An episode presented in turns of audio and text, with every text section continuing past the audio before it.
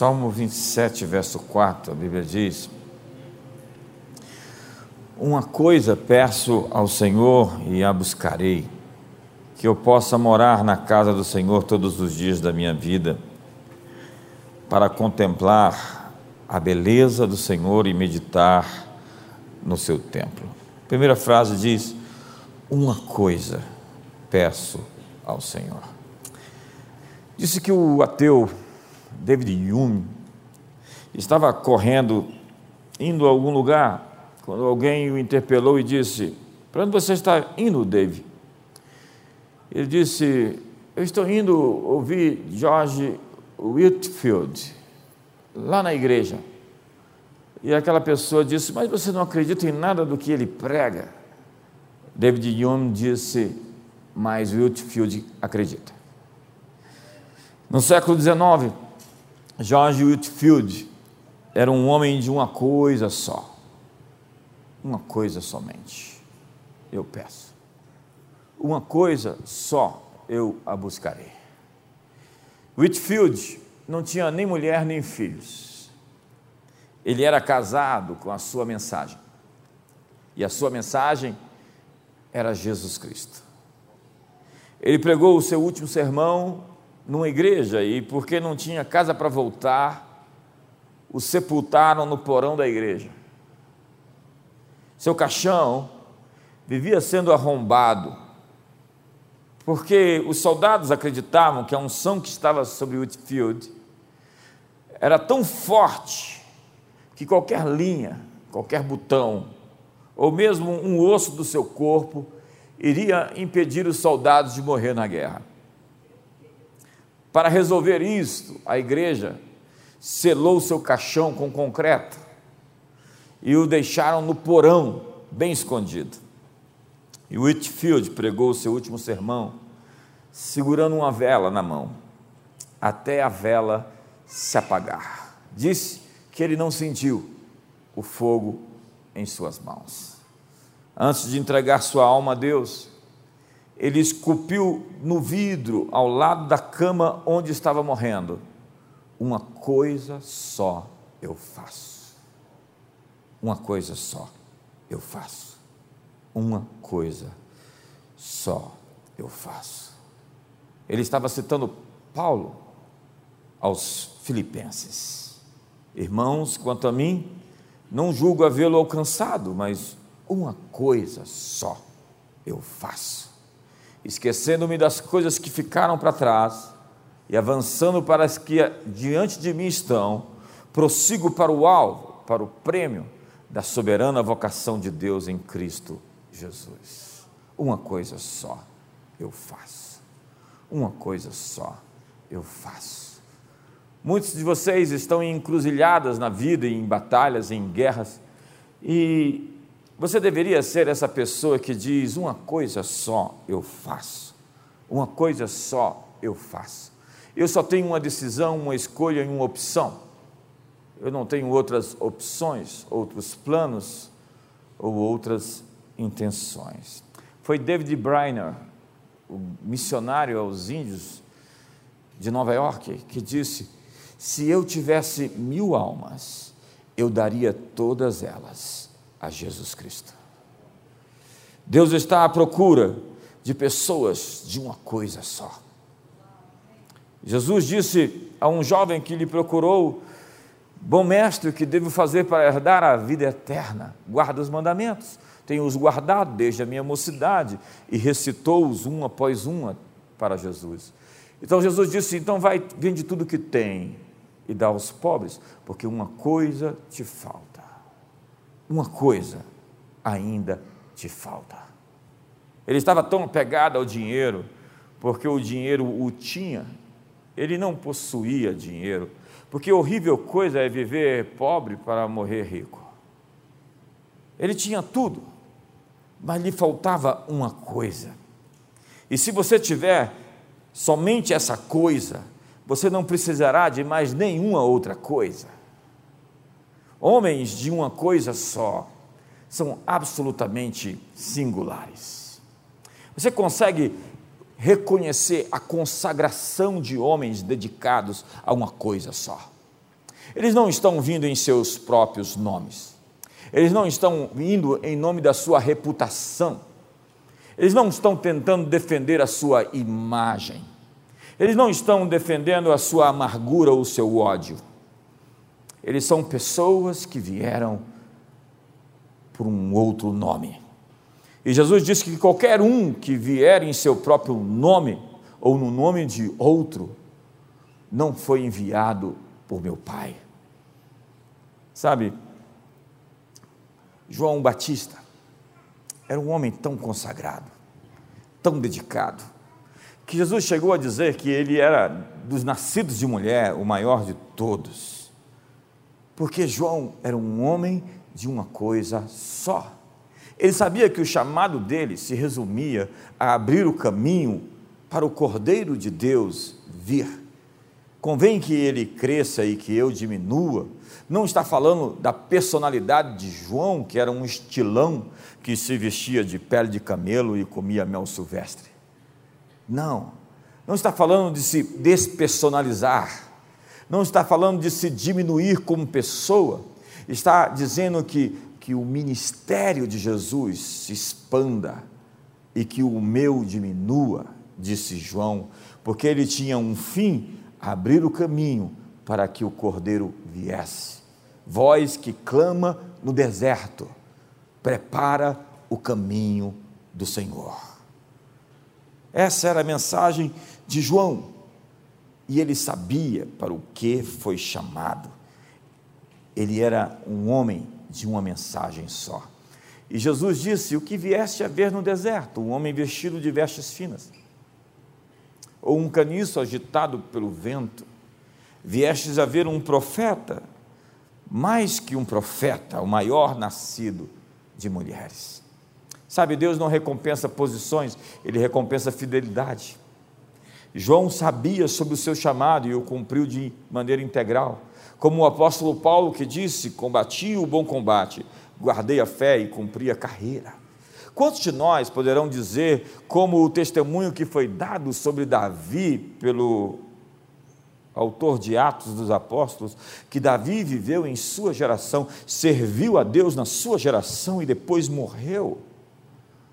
Esse deveria ser a maior de todas as nossas expectativas, perspectivas, ideias. Nossos sonhos deveriam girar em torno de servir a Deus em nossa geração e depois morrer. Receber um testemunho como esse é o maior dos elogios. O sujeito não viveu para si, nem para seus pesadelos pessoais, nem construiu algo que iria desabar quando morresse. Mas ele deixou um legado, e o seu legado não é constituído de seus impérios pessoais, mas de uma construção que céus e terra vão passar, mas que vai permanecer de pé. Uma pessoa com foco, é uma pessoa poderosa. Ontem nós estávamos numa conversa dizendo que os animais predadores, eles têm olhos para frente, quando o, as presas têm olhos para o lado. Nós temos olhos para frente, deveríamos assim ver o futuro, olhar para frente e nos situar em retrovisores para saber onde estamos, mas olhar sempre para o para-brisas. E quando nós estamos fixados no passado, ou em alguma coisa ao nosso redor, que não conseguimos realmente nos fixar em uma coisa só, ao invés de predadores, nós nos tornamos a presa do inimigo. Pessoas desatenciosas estão sendo capturadas. É incrível como, numa situação de Caim, a Bíblia descreve uma linguagem tão poética, metafórica, quando Deus, o próprio Deus, diz para Caim quando este tinha com a intenção maligna no coração de matar seu irmão Abel, Deus o confronta dizendo: O pecado está à porta. Teu desejo é contra ti e a ti cumpre dominá-lo. A expressão linguística usada por Deus é como que um animal tentando capturar sua presa. E há tantos sendo capturados como uma presa. João Batista era um homem de uma coisa só, porque ele não era uma pessoa distraída, ele era uma pessoa focada. Daniel Goleman disse: o foco é a sua realidade. Em qualquer área da vida, alguém que sabe para onde está indo, faz as montanhas abrirem seu caminho para ele passar. Aquele cego de nascença, você lembra no capítulo 9 do livro de João? Ele foi curado por Jesus, ele nunca tinha visto, nunca tinha enxergado, e de repente, ele foi tocado por Jesus de Nazaré. E ao ser curado e liberto daquele mal, ele foi procurado pelos fariseus, a fim de intimidá-lo, de que o que acontecera com ele de fato não era algo que tinha sido produto de um milagre. Os escribas, doutores da lei, tentaram intimidar aquele homem cego para que ele não andasse por aí contando o seu milagre.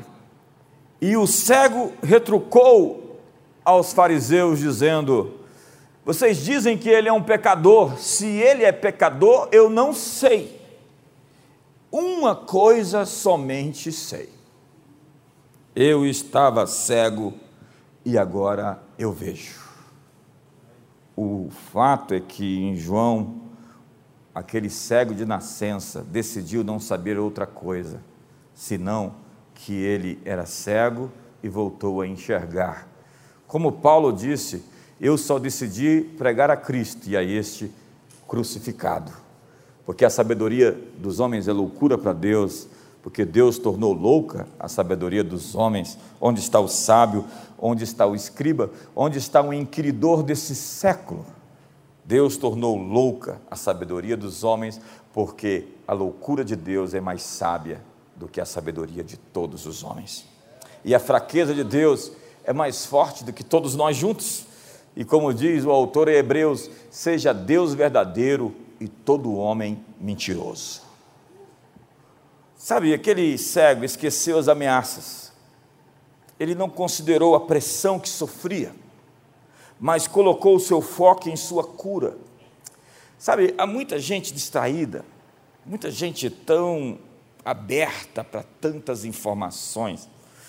Quando você passa ali seu dedinho nas suas redes sociais e fica vendo tanta informação, seu cérebro não foi, não foi criado para ter esse tipo de informação explosiva todo o tempo. Você tem muitas imagens, muitas fotografias, muitas referências, muitos textos, muitas pessoas. Você entra em uma confusão mental. É.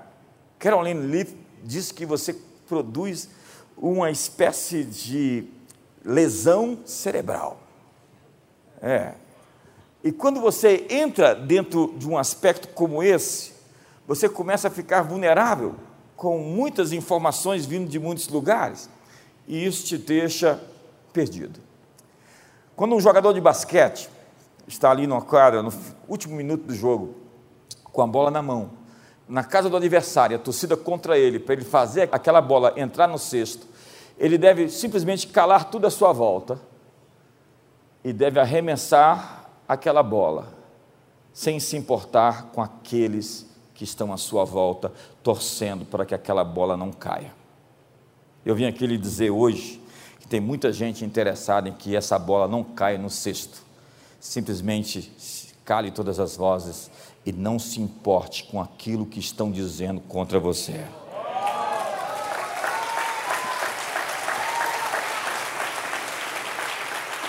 Nós precisamos ser impermeáveis capaz de lidar com a pressão, com alicerces profundos. Abraham Lincoln, ele tinha uma coisa só a fazer: salvar a união. O país iria se dissolver, se desintegrar, se desfazer, se atomizar, e ele manteve o país unido. Uma coisa somente de Churchill foi livrar o mundo da tirania nazista. Uma coisa de Luther King foi lutar pelos direitos civis. Para o que você nasceu? Qual é a única coisa que galvaniza a sua vida? Qual a única coisa que realmente importa para você? Diz a lenda que quando Hernán Cortés desembarcou no México em 1500, ele foi à noite até os barcos que estavam ancorados e queimou todos os navios para eliminar a possibilidade de seus homens fugirem, recuarem. Ele conquistou uma civilização de 500 mil pessoas, com somente 700 homens. Ele estava focado em avançar e eliminou os planos alternativos. Marido, mulher, nunca mais use a palavra divórcio. Essa não é uma questão a se considerar.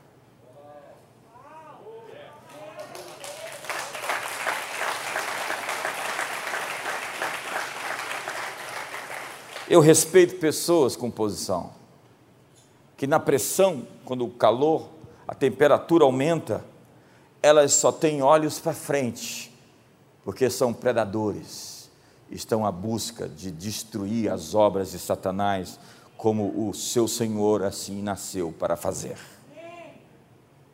Gente que seus olhos só veem a única estrada que está à sua frente, porque quem pôs a mão no arado e olhou para trás não é digno do reino de Deus.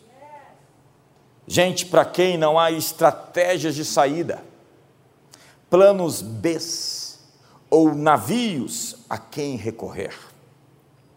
Outras opções criam hesitação, medo, ansiedade, autossabotagem, eu respeito pessoas de uma coisa só. Respeito homens de uma mulher só. Respeito homens que valorizam Deus de uma tal maneira que colocam Ele como a única coisa a quem não desejam ofender. Queimar barcos é declarar que não há retorno, não existe volta, pois um novo mundo nos espera. A versão atualizada da oração de Sir Francis Drake, de 1577, diz assim: Incomoda-nos, Senhor, quando estamos muito satisfeitos com nós mesmos, quando os nossos sonhos se tornaram realidade porque temos sonhado muito pouco, quando chegamos em segurança porque nós navegamos muito perto de casa. Incomoda-nos, Senhor quando, com a abundância das coisas que possuímos, perdemos nossa sede para a água da vida.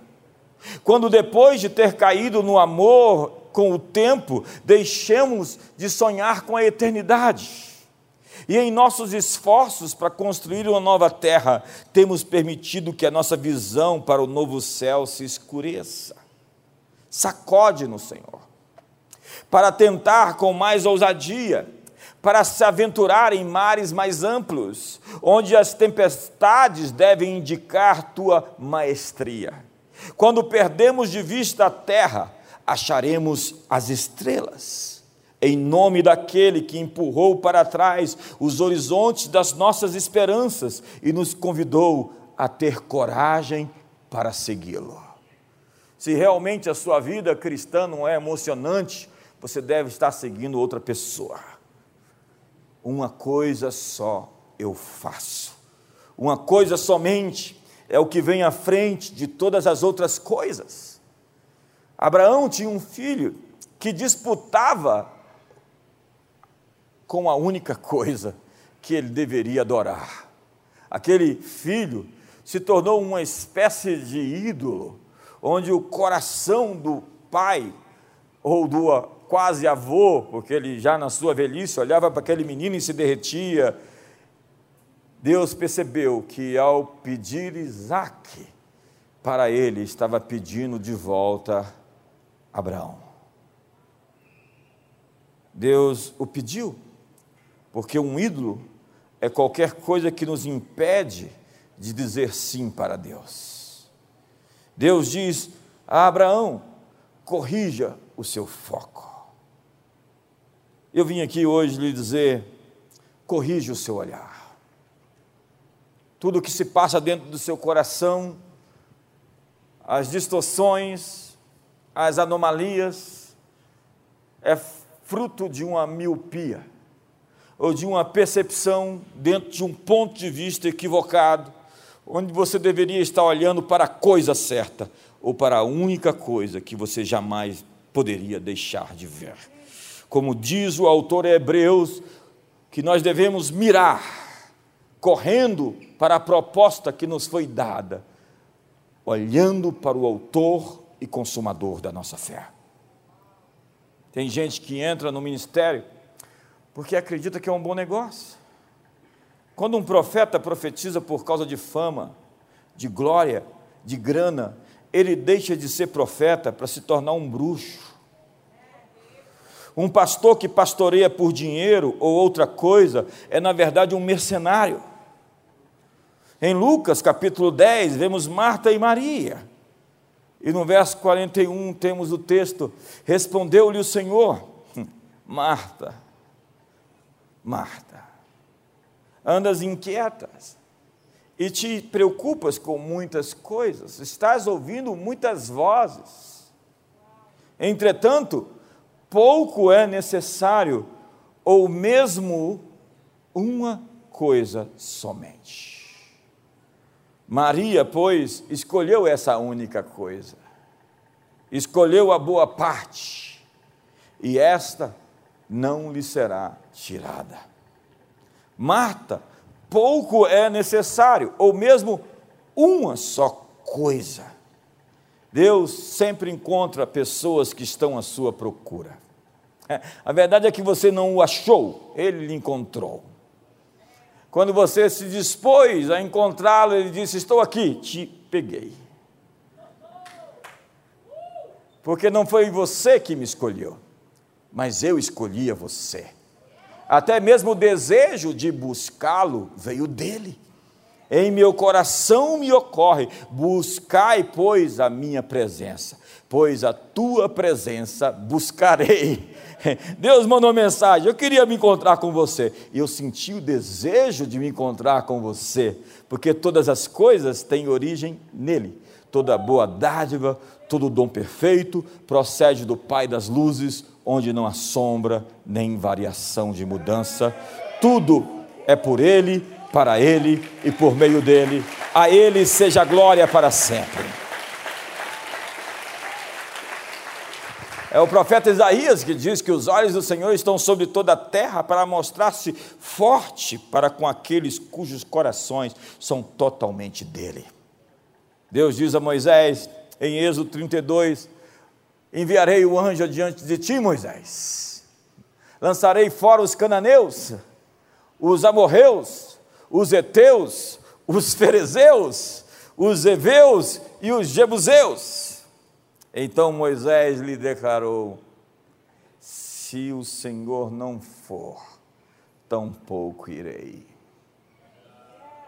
Hoje a gente vê uma igreja que celebra um culto aos anjos. Eu respeito os anjos demais. Tive muitos encontros com eles até aqui e celebro a existência daqueles que são ministros, conservos daqueles que hão de herdar a salvação. Mas eles não devem ser tão pouco cultuados nem adorados. E Moisés disse: O anjo pode ir, mas vai sozinho, porque se Deus não for comigo, eu não irei.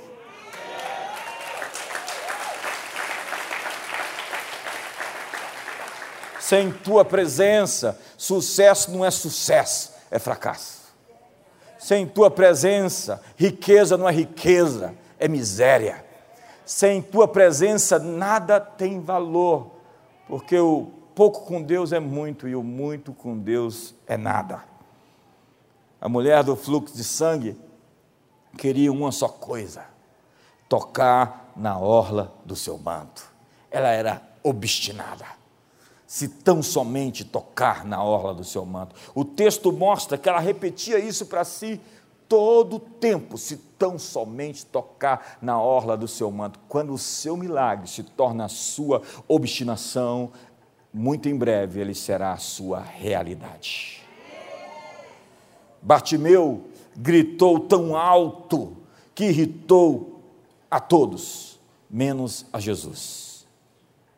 Os discípulos pediram para ele calar, Bartimeu sabia que os milagres pertencem aos que perderam a pose, para quem não tem reputação a zelar. Foi Jacó quem disse: Não te deixarei se não me abençoares. Ele não fez biquinho e disse: Eu vou deixar de ir na igreja porque não fui abençoado. Eu vou desviar porque o Senhor não me deu isso. Não, Jacó disse: Eu vou te segurar até ser abençoado. Eu não vou te soltar. Abacuque começa o seu lamento dizendo: violência, a amargura do seu peito é de que está tudo errado em Israel. E ele tem uma visão tão escura, ele está assistindo a mídia da sua época, e está se intoxicando, e a sua frequência está baixíssima, até que ele atenta para uma outra voz, uma outra frequência, um outro tom, um outro som que disse: Eu estou para fazer algo tão terrível que quem não for testemunha ocular disso vai dizer você só pode estar mentindo. Essa é a paráfrase do texto. Deus diz para ele: Eu vou fazer uma coisa tão absurda que quem não vê vai dizer: Não pode ser assim, você só pode estar aumentando. E é isso que Deus está para fazer aqui no Brasil e é isso que Deus está para fazer nas nações. Pode parecer por um instante que o inimigo está vencendo, mas acredite, Deus tem uma carta na manga. Deus tem uma jogada nova. O Senhor está em movimento para pôr seus inimigos por estrado dos seus pés. O jovem rico diz: tenho guardado meus mandamentos. Mas Jesus disse: Uma coisa te falta. Só uma coisa te falta. Ele tinha religião. Ele ia na sinagoga. Ele tinha lei. Mas lhe faltava uma coisa. Ele tinha uma lista de mandamentos que guardava. Eu tinha uma lista de pedidos e orava e jejuava feito um suicida por eles. Uma grande lista. Há 29 anos atrás, exatamente, eu estava num congresso como esse, durante o carnaval. E eu cheguei com a minha lista de pedidos diante de Deus e falei: Eu não quero mais nada. Quer saber de uma coisa? Eu te encontrei hoje aqui e o Senhor para mim é suficiente. Eu não preciso de pedido A, nem B, nem C. Eu só quero uma coisa. E eu chorei, em lágrimas me derramei, estava totalmente rendido. Eu não precisava de mais nada. Eu tinha encontrado o que eu queria. Saí dali, e no momento que eu pus os pés na minha cidade, aquilo que eu tinha pedido começou a acontecer, numa velocidade que eu nunca tinha visto ocorrer.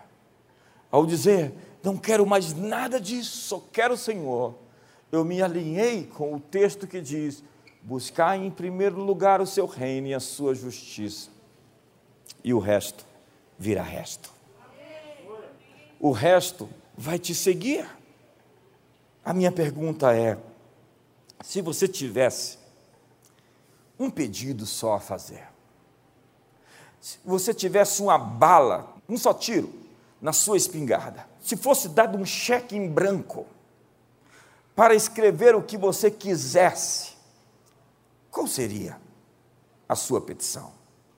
Na Bíblia, às vezes isso aconteceu. Salomão foi até Gibeá, depois de ter oferecido muitos sacrifícios a Deus. E Deus lhe apareceu num sonho e lhe deu um cheque em branco. Está escrito em 1 Reis, no verso número 9, que diz: Dá, pois, a resposta de Salomão, dá, pois, ao teu servo coração compreensivo, para julgar a teu povo, para que prudentemente discirna entre o bem e o mal, pois quem poderia julgar a esse grande povo?